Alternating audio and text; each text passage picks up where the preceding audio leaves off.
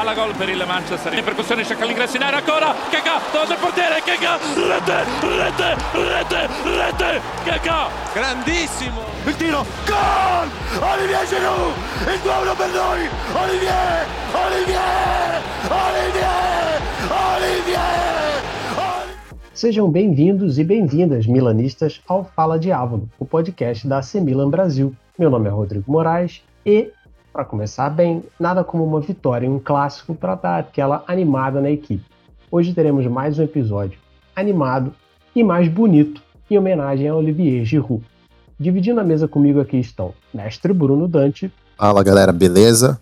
É um final de semana feliz para os milanistas, é, com uma grande vitória sobre o Napoli. E hoje a gente vai comentar um pouquinho sobre como foi esse jogo e, e também próxima rodada contra o Empoli, o que, tá, o que tá por vir por aí, né? Temos também o acadêmico, culto e o Tolkien da equipe, o Ítalo. Fala, Ítalo. Boa noite, boa noite. Agradeço os elogios, né? E é um bom final de semana, não só no quesito do confronto, mas também o que pode estar por vir, né? Com as 10 últimas rodadas do campeonato. Bora ver o que, é que vai acontecer daqui para frente. E para completar aqui a nossa República Café com Leite, a cota de Minas é suprida por Gabriel Queiroz. Salve, salve, pessoal. Apresentando aqui sempre, né? É um final de semana maravilhoso para o torcedor do Mila e, como diria aquela música, na, na, na, na, na, na, Giru. Foi exatamente nisso que Paul McCartney pensou.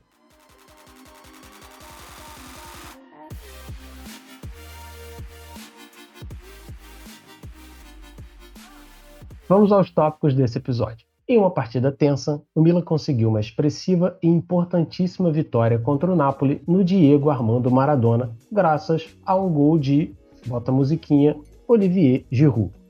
O resultado colocou o Milan de novo no topo da Série A, com 60 pontos, abrindo 3 de vantagem sobre os Partenopei, 2 sobre a Inter, que convenientemente ainda tem um jogo a menos. Vamos começar aqui por ordem alfabética para falar sobre essa partida. Bruno, o que, que você achou sobre o jogo? Olha, foi um bom jogo de futebol para quem, quem gosta de apreciar um, um duelo tático, para quem gosta de observar é, como os treinadores tentam se anular, então foi bem interessante de acompanhar. Eu acho que o grande destaque, assim, nesse sentido, vai para o Pioli, que, que, fez uma mudança tática para o 4-3-3. Inclusive, tem uma thread lá no, no Twitter da, da Milan Brasil que eu montei, é, exemplificando justamente isso. É, foi um jogo onde a gente viu o Napoli tendo o controle inicial das ações da partida, o que é comum, né? Um time jogando em casa, ainda mais uma partida decisiva como essa. Mas a partir dos 10, 15 primeiros minutos, o Milan começou a ter o controle do jogo. E muito passa disso que eu falei da mudança para o 4-3-3. Por quê? O Napoli é um time que joga no 4-2-3-1 e, e, ele depende muito, né, é, desse, dessa construção de jogo dos seus dois volantes, né, no caso o Ruiz e o Lobotka. É, então, o, o, que, que o Pioli fez? Ele mudou para o 4-3-3 porque dessa forma, né, o Pioli que gosta de pressionar com referências homem a homem. Então, dessa forma, a gente teve o, o regista, o Tonali, o Tonali marcando o Zielinski, né, que é o trequartista do Napoli. E aí, mais à frente, a gente tem o, Benacer e o camisa 79. E aí os dois fazendo a pressão nos dois volantes do Napoli. Isso dificultou a saída do Napoli, então o Milan teve o controle da partida, como, né?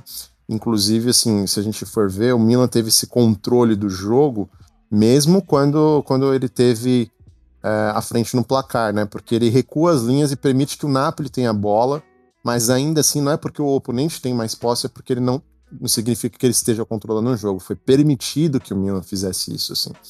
Então, é, eu diria que esse ponto foi crucial para a vitória do Milan. Lógico, também o oportunismo do Giroud, mas, mas esse acho que é o grande destaque do jogo, assim, para a gente poder, poder prestar atenção. Gabriel, o que, que você achou do jogo? É, em resumo, foi um jogo bem disputado, eu acho bem interessante. A, a, o Napoli vinha com o meio de campo que teoricamente estava fazendo seu primeiro, seu primeiro jogo junto é, há um bom tempo, né? Muito por causa da, da volta do Lobotka para o meio de campo.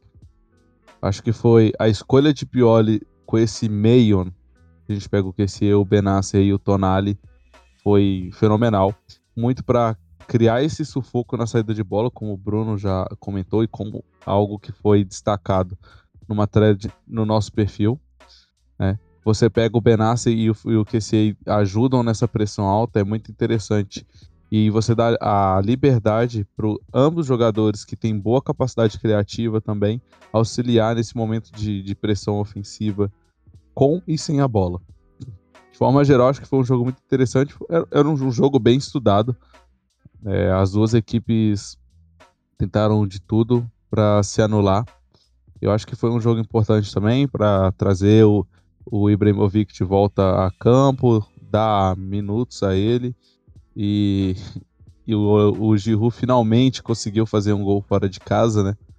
E um gol decisivo e vem se provando um atacante muito decisivo. Não que ele não fosse em outros momentos da sua carreira, mas existia essa desconfiança no Milan e ele vem quebrando os tabus e vem se mostrando muito voluntarioso e auxiliando muito na construção ofensiva da equipe. Primeiro de tudo, cartão amarelo para o Gabriel, porque aqui o nosso inominado, nosso Voldemort, é o camisa 79. Lembre-se disso, camisa 79. Ítalo, sua opinião sobre a partida? Eu vou muito na linha do que os meninos falaram. Foi um jogo que passou muito por ser estudado por, por ambos os lados. E uma coisa que eu gostaria de destacar, tanto quanto jogador tanto para o jogo, foi o que o Bruno falou do Tonali como regista. Isso acabou meio que empurrando o Zielinski para trás de um jeito que não tinha sido empurrado ainda contra, por exemplo, o Barcelona, quando ele foi um meio de campo muito menos físico, que tinha o Nico Gonzalez, o De Jong e, e o Pedri, e contra a Lazio. Então ele, por mais que ele estivesse sendo empurrado para atuar um pouco mais atrás, ele acabava tendo uma certa liberdade para para linhas, para girar o corpo, para encontrar o Zien, para encontrar o Insigne. E contra o Milan ele não conseguiu isso. O Milan do Pioli é muito inteligente nesse aspecto, muito inteligente proteger o seu corredor central. O Benassi é de novo muito bem um jogo grande, engolindo todo mundo no meio de campo, engoliu o Lobotka quanto aguentou fisicamente. E por mais que tenha perdido o gol, eu é, vou deixar meu elogio com um certo asterisco para o Krunic, porque o Krunic entrou fazendo exatamente o que o Benassa fazia, e muito bem. Tanto é que o Lobotka, até por estar voltando de lesão, ele acaba sendo substituído. E quem recua é, é o Elmas, e o Elmas também não consegue ter esse espaço. Então eu acho que, por mais que não tenham sido envolvidos diretamente no gol, eu acho que o meio de campo ganhou o jogo pro Milan. Até para complementar isso que o, que o Ítalo tá falando, né, do, do, do Zielinski, assim, a gente viu o Milan. Aliás, o Milan já costuma ser um time. Não gosto muito de usar esse termo, mas vamos usar, né? Um time bem compacto horizontalmente, assim, né? Mas nesse jogo a gente viu ainda mais o Milan é, mais apertado ali, fechando o meio, né? O Milan dando a lateral pro, pro Napoli jogar e, e fechando o meio. Então o Zielinski foi bem anulado nesse jogo. E, e do Krunic, eu acho que assim, eu, eu, vou falar uma polêmica aqui, mas eu acho que hoje ele é o jogador mais subestimado desse elenco, assim. Não que ele. A gente sabe das limitações dele, é um jogador limitado, mas só que dentro de um contexto coletivo favorável, ele tem rendido bem, assim. Espero não queimar minha língua. E, e Bruno, se você pega para olhar, é, apesar de muito assertivo as escolhas do Pioli, existia um risco. Porque você traz três jogadores para fazer funções teoricamente diferentes, porque você esse nosso meio de campo, é, ele apesar de que se Benassa e Tonali costumam variar as suas ações dentro do jogo, você correu um risco. A, a, pressão alta em si, quando ela não é bem encaixada, ela, ela é mais perigosa para quem está criando é, e exercendo a pressão do que para quem está sofrendo ela.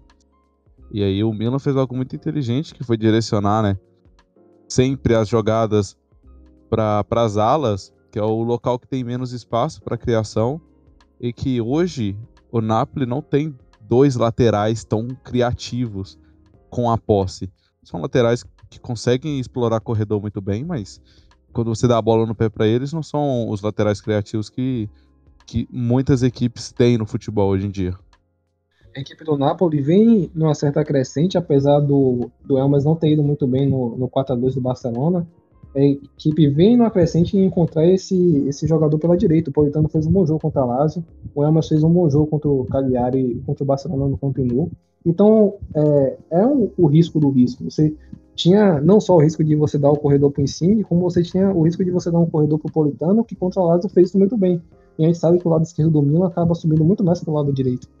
Então ele tinha um risco de, por exemplo, numa transição errada do, do Theo, é, ele perder essa bola, o Politano atacou o espaço vazio e a equipe acabar perdendo o jogo por causa de um lance. Então, ele foi pro 1, ele tinha que ir pro 1, dada as circunstâncias do jogo, e acabou vencendo. É, Ítalo, e se você for olhar, o comportamento do Tomori nessa partida não, não foi semelhante a outros momentos que ele oferece essa cobertura pro Theo, que ele oferece essa cobertura ali pro Leão. Não foi, não foi feito dessa, dessa forma. Quem normalmente estava exercendo a cobertura era o, era o, era o Leão ou o Theo, e normalmente o QCE, o Leão, que estava pressionando o portador da bola.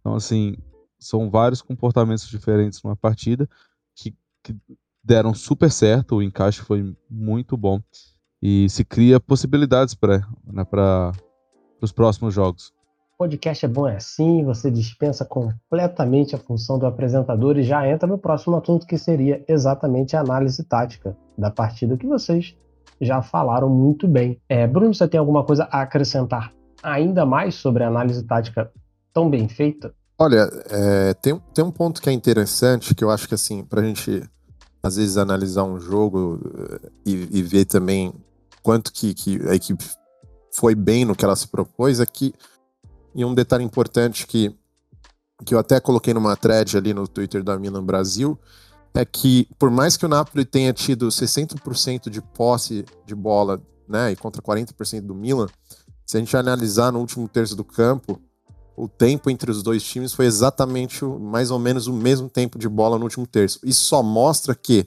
mesmo o Napoli tendo mais, mais a bola no, no total do jogo, foi, foi menos tempo no, no, último terço de campo, ou seja, o Milan não sofreu tanto ali atrás. Acho que é só esse ponto mesmo. Boa. Saindo agora um pouco da análise tática, eu queria que vocês apontassem pessoalmente quem foi o MVP dessa partida, começando pelo Ítalo. Apesar de eu gostar muito do jogo da dupla de zaga, de gostar muito do jogo do Theo e do Giroud, eu fico com o Benassa. Não só por esse jogo, pela regularidade dele em partidas desse nível, por ele enfrentar um, um meio-campista que, mesmo voltando de lesão, um meio-campista que tem um vigor físico impressionante, tem uma intensidade impressionante, em um jogo que, como o Bruno disse, o Milan teve essa posse meio que equivalente no último terço, mas na fase de construção e desenvolvimento do campo, a equipe meio que preferiu ter o espaço ao ter a bola. E para você ter o espaço, você precisa ter esses meio-campistas ligados no jogo o tempo todo. Então, para mim, eu fico com o Benassa. Acrescenta também para você quem foi a decepção da partida. Difícil colocar decepção, mas eu vou colocar o Alexis, o Sanemarcas, porque aquele gol daria vantagem no confronto pro Milan. E a extrema direita hoje pro Milan é meio que incógnita. É certo que deve vir um nome para a próxima temporada. O Messias, apesar de sem bola ter feito um jogo aceitável para mim, com bola também não foi bem. Ficou muito perto do Calabria muitas vezes, o Milan acabava tendo falta dessa opção pelo lado oposto ao Leão. E ele tinha a chance de fazer o gol e, quem sabe, voltar aos trilhos. Quem sabe é, se encontrar novamente e de frente pro Ospina ele deu na cara do goleiro.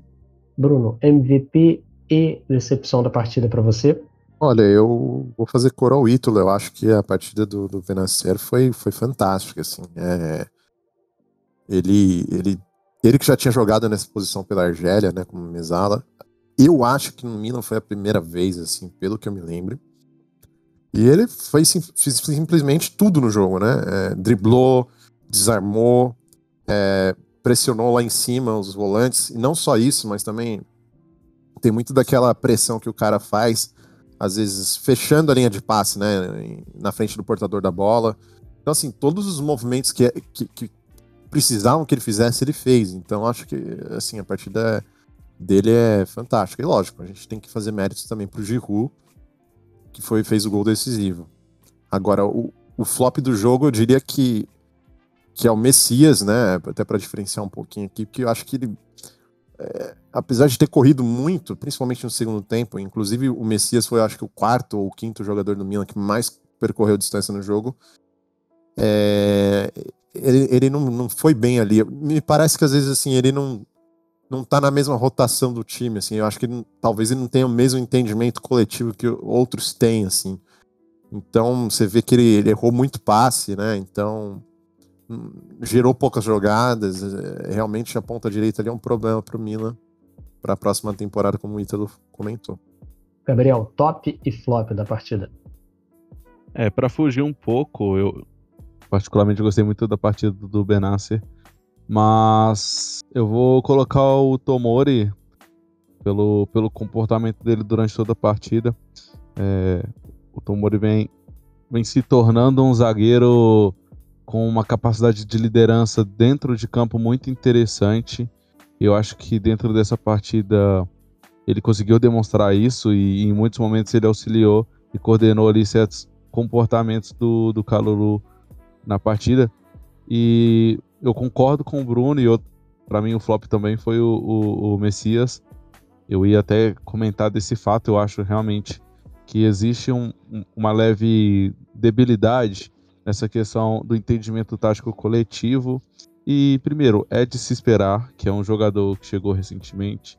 E outro, é um jogador que quem conhece a história entende que ele alguns conceitos que vêm da base ele acabou não tendo. E isso, de forma geral, atrapalha sim um, um jogador profissional. E, então eu e fora que tem um número muito negativo aqui na partida, que ele errou muitos passes. Mas eu acho que, bom, é dentro desse contexto se explica essa quantidade de erros, mas para mim ele ele não foi tão bom quanto ele poderia ser. Mas uma coisa eu, eu vou ter que falar. Ele faria o gol que o Sanemakers perdeu. Eu acho que ele faria. vou jogar concordo. aqui pra, pra polêmica aqui, hein? Concordo, concordo. É, e é engraçado que o, o Sanemarques, em alguns momentos, ele finaliza e você fala, pô, finalizou muito bem. Em outros momentos é assustador, sabe? Falta esse refino técnico dele na finalização. Eu acho, eu acho ele um jogador importante é, em termos coletivos. Acho muito importante. Mas em termos criativos, em certos momentos, acho que ele peca muito. Podia, podia, a gente podia fundir os dois num jogador só, sabe? É, Messias Salmakers, assim. Que aí ia dar um jogador bom, né?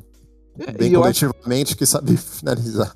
E eu acho engraçado que o, o Salemakers, em assim, em locais que existem maior conflito com o adversário, você pega ali no meio de campo ou durante uma transição ofensiva, ele vai muito bem, cara.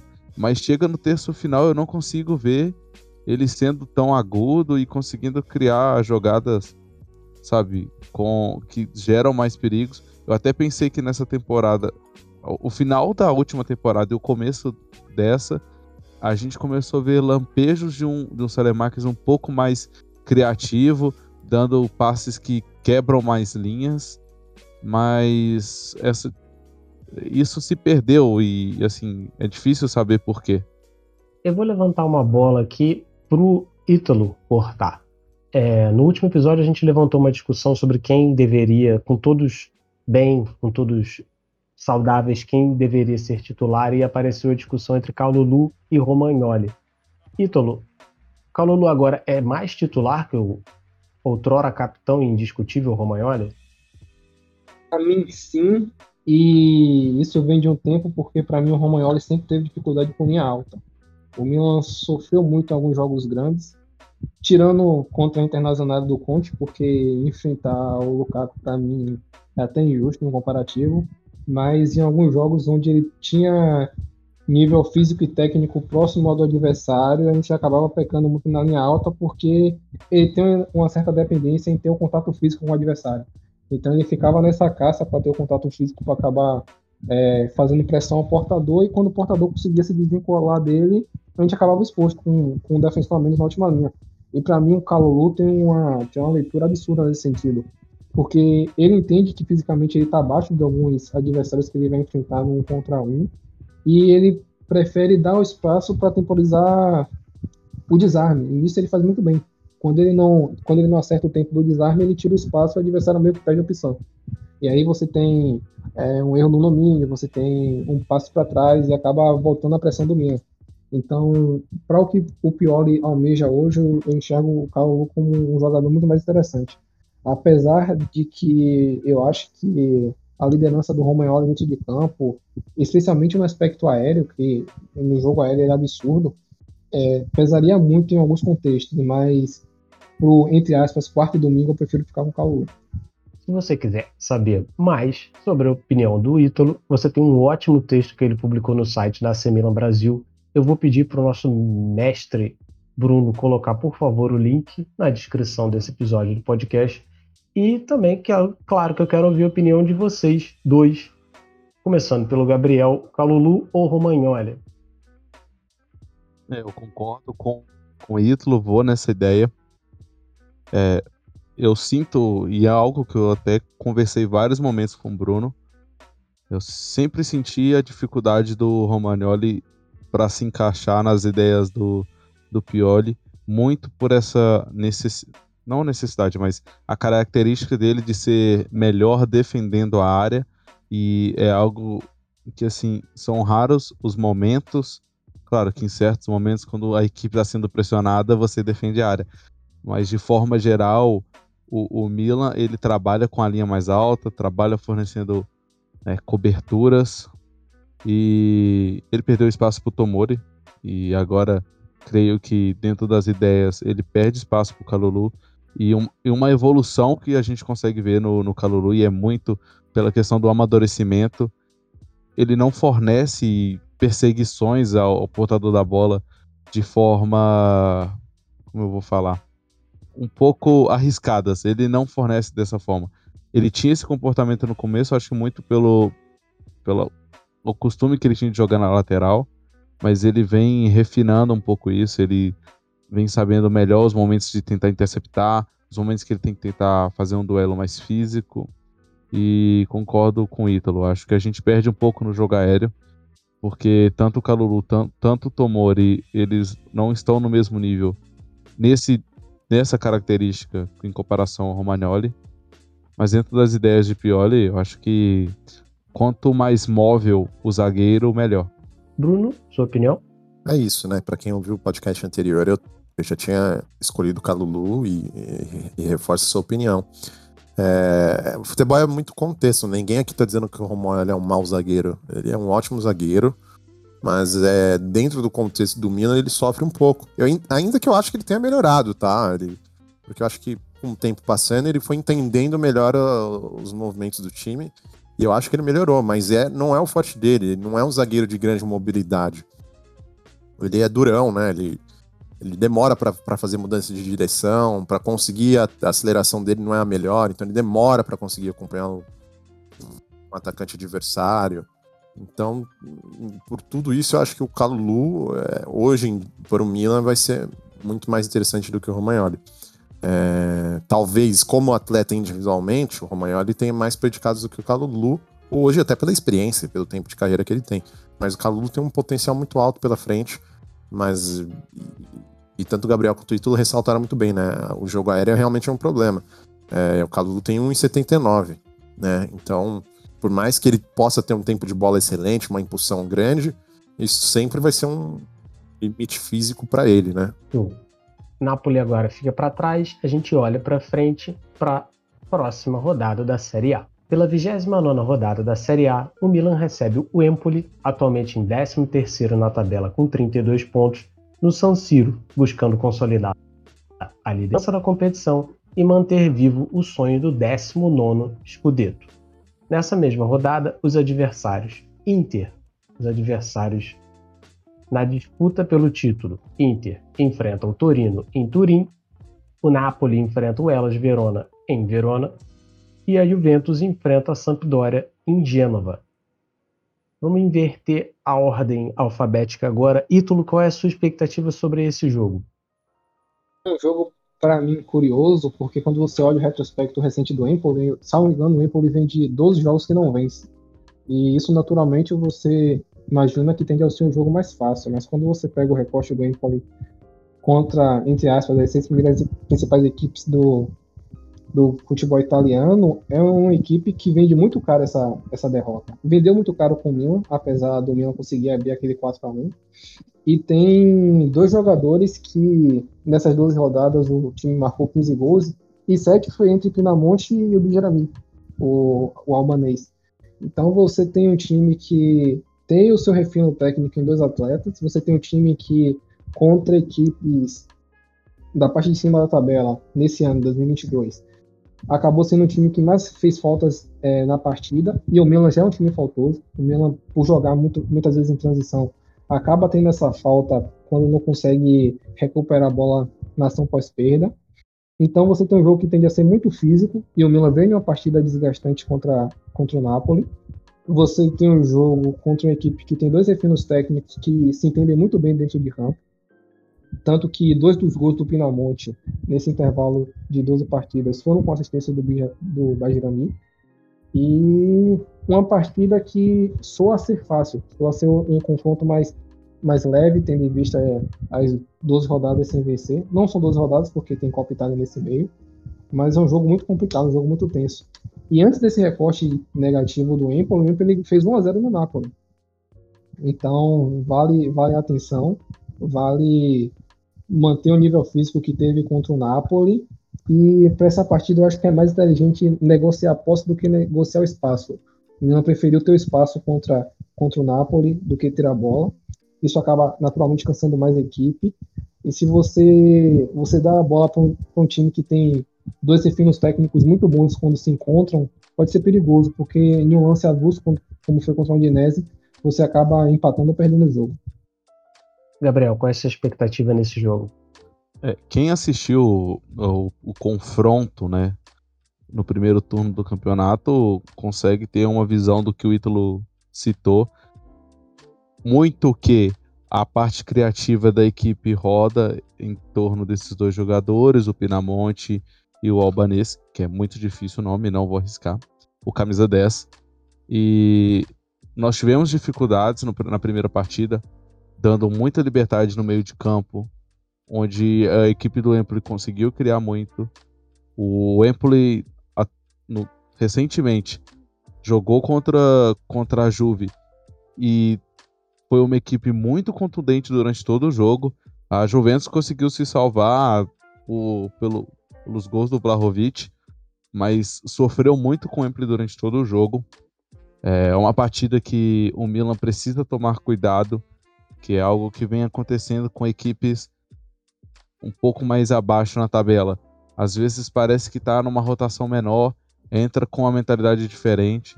A gente tem que tomar cuidado, é, oferecer o mínimo espaço possível para o Pinamonte, que é um, que é um cara que tem muito refino técnico, que ele sabe finalizar bem. É, é um jogador que todo o espaço que ele tem ali ele consegue finalizar e principalmente tomar cuidado com o jogo aéreo dele. É, acho, acho que é um jogo essencial, sabe? Essa vitória é extremamente necessária, uma sequência de vitórias é extremamente, extremamente necessária para o Milan nesse momento. A equipe precisa ter confiança, a equipe precisa seguir pontuando contra qualquer adversário que tem objetivos maiores do que só uma classificação na Champions League. Bruno, eu vou quebrar você um pouco. Eu quero a sua expectativa e o que, que você acha que vai rolar na rodada todo, olhando os outros adversários? Bom, para a rodada assim dos adversários diretos, eu acho que o, o time que tem o jogo mais difícil é o Napoli, que vai pegar o, o Verona fora. É um time que tem sido osso duro para qualquer um que vai visitar eles lá. É, principalmente uma, uma grande temporada do, do, do Simeone. Então, vamos ficar de olho nesse jogo, porque o Napoli pode ter dificuldades. Eu acho que a Inter contra o Torino, o Torino não, não faz mal a ninguém, né? Acho que é um time que dificilmente acho que vai aprontar para cima da Inter. Uma coisa é pegar a Juventus, que tem, tem sido triste de assistir, inclusive o Empoli contra a Juventus dominou o jogo inteiro, mas, mas ainda assim perdeu. Uh, agora, a Juventus pega a Sampdoria fora, que tem um trabalho bem irregular do, do Gianpaolo. Então acho que provavelmente deve, deve seguir nessa, nessa toada de bons resultados que eles vêm tendo. Que apesar de de terem bons resultados, assim, o desempenho da Juventus tem sido muito, muito triste, assim. E eu acho que para finalizar assim, ainda ali no quinto lugar que tá a Atalanta, pega o Genoa, que eu acho que deve ser presa fácil, ainda mais a Atalanta jogando em casa, acho que não deve ter muita dificuldade não. Agora, só para ficar aqui um pouquinho no, no, no, jogo contra o Empoli, é, tanto o Gabriel quanto o Ítalo destacaram esses dois nomes do, do, do Barami e do Pinamonte, que são realmente dois jogadores perigosos, assim. O que tem atrapalhado muito o Empoli não é nem tanto o lado criativo, e o que tem dificultado para eles é, é, a defesa, que, que é, é, muito vulnerável. Então, é a segunda pior defesa do campeonato, com 52, 53 gols sofridos. Então, é, é muito gol, né? Ainda mais aí em 28 jogos. E desses, desses 53 gols, tem um dado interessante que 11 foram gols sofridos nos primeiros 15 minutos de jogo. Então talvez seja interessante o Milan partir com tudo para cima com seriedade e tentar fazer um gol logo no início.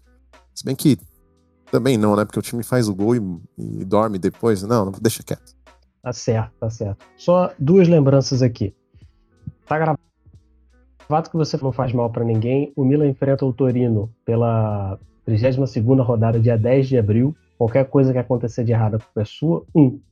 E no jogo de ida contra o Empoli, na 19 rodada, no dia 22 de dezembro, o Milan ganhou por 4 a 2. Camisa 79 fez dois gols, é, Florenzi fez um e Theo Hernandes fechou a conta. Enquanto para o Empoli marcaram exatamente os dois jogadores que vocês mandaram prestar atenção, o Pinamonte e o cidadão que eu não vou me arriscar a falar o nome porque, enfim, eu, eu me atenho a, a, a regra do Gabriel. Se o Gabriel não falou, eu também não vou falar. Ô, Rodrigo, só para complementar uma coisa aqui, cara. É, para ajudar o, o Bruno na zica dele. O Torino, ele não faz mal a ninguém, mas tem momentos defensivos muito, muito positivos. Principalmente pela temporada do Bremer. É, então, assim, a gente tem que tomar esse cuidado, né? Ofensivamente não vai tão bem, mas tem bons momentos defensivos. É, tanto é, que, o, que o Torino tá entre uma das melhores defesas do campeonato, né? Em termos de número de gols sofridos, né? 10 de abril, pode deixar que 10 de abril ninguém vai te esquecer, Bruno. A gente vai cobrar. É, tem que ter, tem que ter alguma opinião polêmica aí, né, cara? pode, e pode ter lei, lei do ex, tá? Tem que lembrar isso. Mas pode ter lei futura do ex também, com o Belote e tal? Como é que pode é que rola isso? Pode ter futura, pode ter do ex, pode ter do ex que não jogou no Mila, né? Que é o Piaca. Pode ter do, do Pobega, que aí eu não sei se é esse, se é atual, se é amante, mas é por aí. Pois é, pois é, pois é, muitas, muitas dúvidas, muitas dúvidas. Vamos passar agora para o próximo tópico. Ainda nesse jogo, eu queria saber de vocês, tendo em vista a lista de machucados e a lista de suspensos e quem tá, quem estiver, digamos que todos estão bem, qual seria a escalação ideal para vocês? Começando pelo Ítalo. Só um adendo nessa história de lei do ex, que o Cutrone está no Empoli. E eu acho que o Cutrone não faz gol desde dezembro. Agora vocês me deixaram muito preocupado. Ai, ai, ai, não fala isso não. Eita. Se, se nós tomarmos gols do Cutrone aí é preocupante. Aí fecha a casa. É, mas quanto ao time titular, eu iria como foi contra o jogo contra o Napoli, ainda que eu tenho uma dúvida na ponta direita.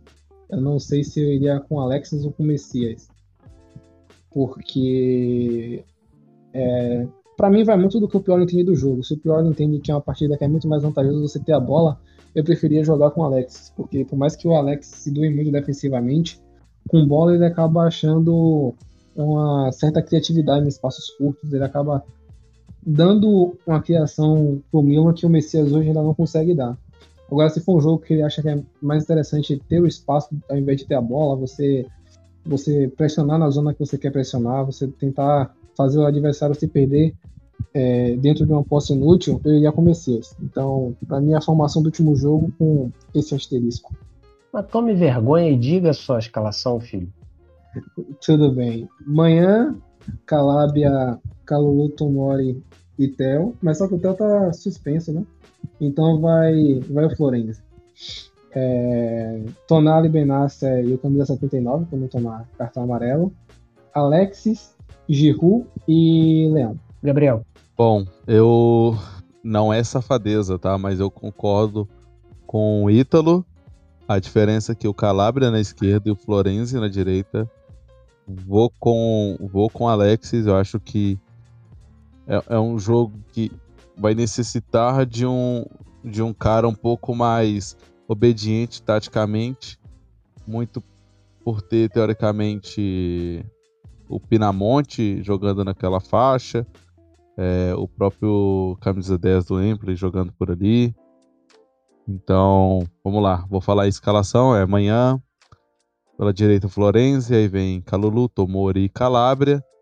O meio de campo você pega Tonali, o 79, Benasser, Leão, Alexis e Giroud.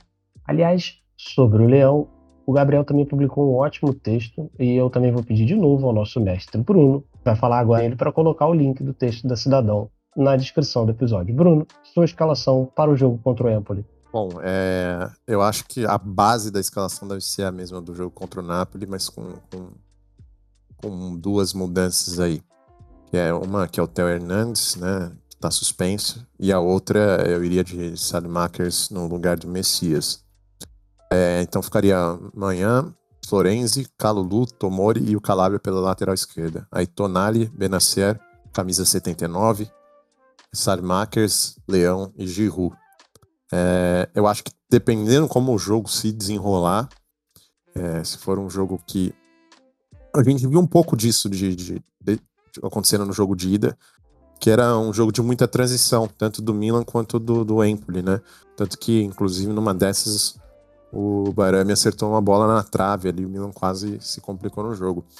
Se for um jogo com muita transição, talvez seja interessante para a tristeza do Gabriel, Brian Dias entrar no jogo durante, durante a partida. É, eu ia trazer na realidade o, o Lorde de Krunic para o jogo, né? Acho que existiria essa possibilidade da entrada dele na equipe titular pra poupar talvez o, o Tonali. Ou, mesmo, você... ou, ou, ele mesmo entrar de trequartista também, né? É, mas aí você trouxe esse cenário do Brahim, que não vem numa fase muito boa. Apesar de ser um jogador competitivo, não vem numa fase muito boa. Mas existe esse cenário. A questão é que uh, o Empoli possui um meio de campo muito físico. É uma linha de três ali né, à frente da defesa, que o Brahim vai ter dificuldade. Então fica aí esse, esse questionamento: se será que ele pode ser utilizado, se vai ser o Krunic para poupar alguém. Só um adendo do porquê de eu colocar o Florenzi na esquerda e não o Calabria. Aqui contra a Sampdoria, o Milan enfrentou uma equipe que fazia muitas dobras pelo corredor.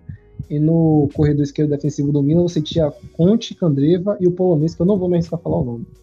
E o Florenzi segurou muito bem esse jogo e permitiu que o Leão fizesse um movimento que quando o Theo está em campo ele não consegue fazer, que é ele partir do corredor lateral para dentro, ele fazer esse movimento de ruptura entre o lateral e o zagueiro, porque em tese quem faz esse movimento é o Theo partindo de trás. Então eu prefiro o Florenzi na esquerda porque ele me dá uma segurança defensiva para esse embate mais físico por ali e ele dá meio que esse espaço para o Leão. Não que o Calabria não dê, mas o Calabria acaba tendo uma certa equivalência no Theo nesse quesito. Quando o Calabria parte para atacar, ele naturalmente vai partir para atacar por dentro, porque é o pé natural dele. E, e o Florenzi eu acho que consegue ter essa leitura melhor de, de, de agir com, com o pé não dominante. Aí eu prefiro, prefiro ter o Florenzi na esquerda nesse jogo, pelo aspecto físico do meio de campo do Empoli e pela, pela liberdade criativa pro Leão. Tem um ponto também, né? Ele, ele, ele tem um passe longo melhor, né? Do que o Calabria. Ele pode arriscar uns lançamentos pro Leão aí, de repente. E até uma diagonal longa pro, pro Alex do outro lado, é, tentando buscar esse ataque à última linha. Se, por exemplo, o Milan oferecer a bola ao Empoli, o Empoli tentar subir linha numa recuperação, ele, ele tem de ter essa diagonal longa melhor também. Vou comentar que, em termos associativos, o, o Florenzi até tem um pouco mais de qualidade que o Calabria nessa criação. É, visto que é algo que eu até trouxe no texto sobre o Rafael Leão, que ele vem fornecendo muitos apoios no momento de transição ofensiva ali, numa tabela rápida, com o próprio Tel, como ele não vai estar, eu não vejo o Calabria efetuando isso tão bem como o Florenzi pode efetuar pela vários momentos da sua carreira atuando como ala e tendo esse entendimento de explorar corredor no momento certo, seja ele externo ou interno. Depois desse fica a dica do Ítalo, que mudou a escalação da galera, vamos entrar agora na fase viciados em aposta do nosso podcast. E eu queria, começando pelo Bruno, saber dele qual é a aposta para o placar, quem vai fazer os gols e quem vai ser o melhor jogador da partida. Vamos lá, é, é, o, aqui é o período Ná, né, do, do, do, podcast. Acho que quem estiver ouvindo aí não, não, nos cobre mais adiante que palpite aqui é, um, é uma brincadeira. Então, com todas essas ressalvas feitas, eu acho que eu apostaria num 3 a 1 do Milan, com, com gols de Leão, Giroud, para se aproximar da, da marca de, de 10 gols na Série A e quebrar a maldição finalmente. E, e apostaria também num, num gol do Camisa 79, que é o que eu tinha apostado semana passada. Volto, volto a apostar no gol do Camisa 79. E, e, e pelo Empoli, acho que vai sair um gol do Pinamonte. Não vai ter a lei do ex aí citada pelo Ítalo. E, e acho que é isso aí, porque o, o Empoli cede muitos gols. Então acho que três gols para mim parece uma boa pedida. Fala, Gabriel. Suas apostas para placar, quem marca e o MVP da partida. Aliás, faltou o MVP, Bruno. Faltou o MVP, é verdade. Eu acho que o MVP desta partida será Rafael Leão. Falei isso semana passada, não foi, mas eu acredito que dessa vez será. Bom, vamos lá. Para mim, o placar vai ser um 4 a 1 Gols de Giroud, Rafael Leão, é, o camisa 79 e Florenzi. E o gol do Empre marcado pelo Pinamonte. O MVP, eu creio que vai ser o Rafael Leão. É um jogo que oferece todas as possibilidades para ele desempenhar o melhor do futebol dele. Fechando a nossa conta de apostadores inveterados, Ítalo. Eu vou ser mais humilde na marcação de gols. Eu vou de 2 a 0 o Milan, porque o Milan não, fez, não faz mais de um gol no San Siro desde aquele 4 a 0 Parece que, que esgotou, esgotou o poço no San Siro. É, meus gols eu vou colocar dos dois, dos dois extremos, Rafael Leão e Célio Marques, porque o Alex, eu acho que ele precisa desse gol para ter essa virada de chave de 2021 para 2022. E o Parisi, que é o lateral esquerdo do Empoli, é um jogador que é muito novo e muito faltoso. Então, eu acho que o Alex, por ser por ter esse refino técnico, por ter essa velocidade por mais que peque na finalização, eu acho que ele vai, vai conseguir ter uma liberdade que, que vai permitir para ele ter boas situações de, de gol. Então, para mim, gols de Rafael Leão e Célio Marques, 2x0 Milan.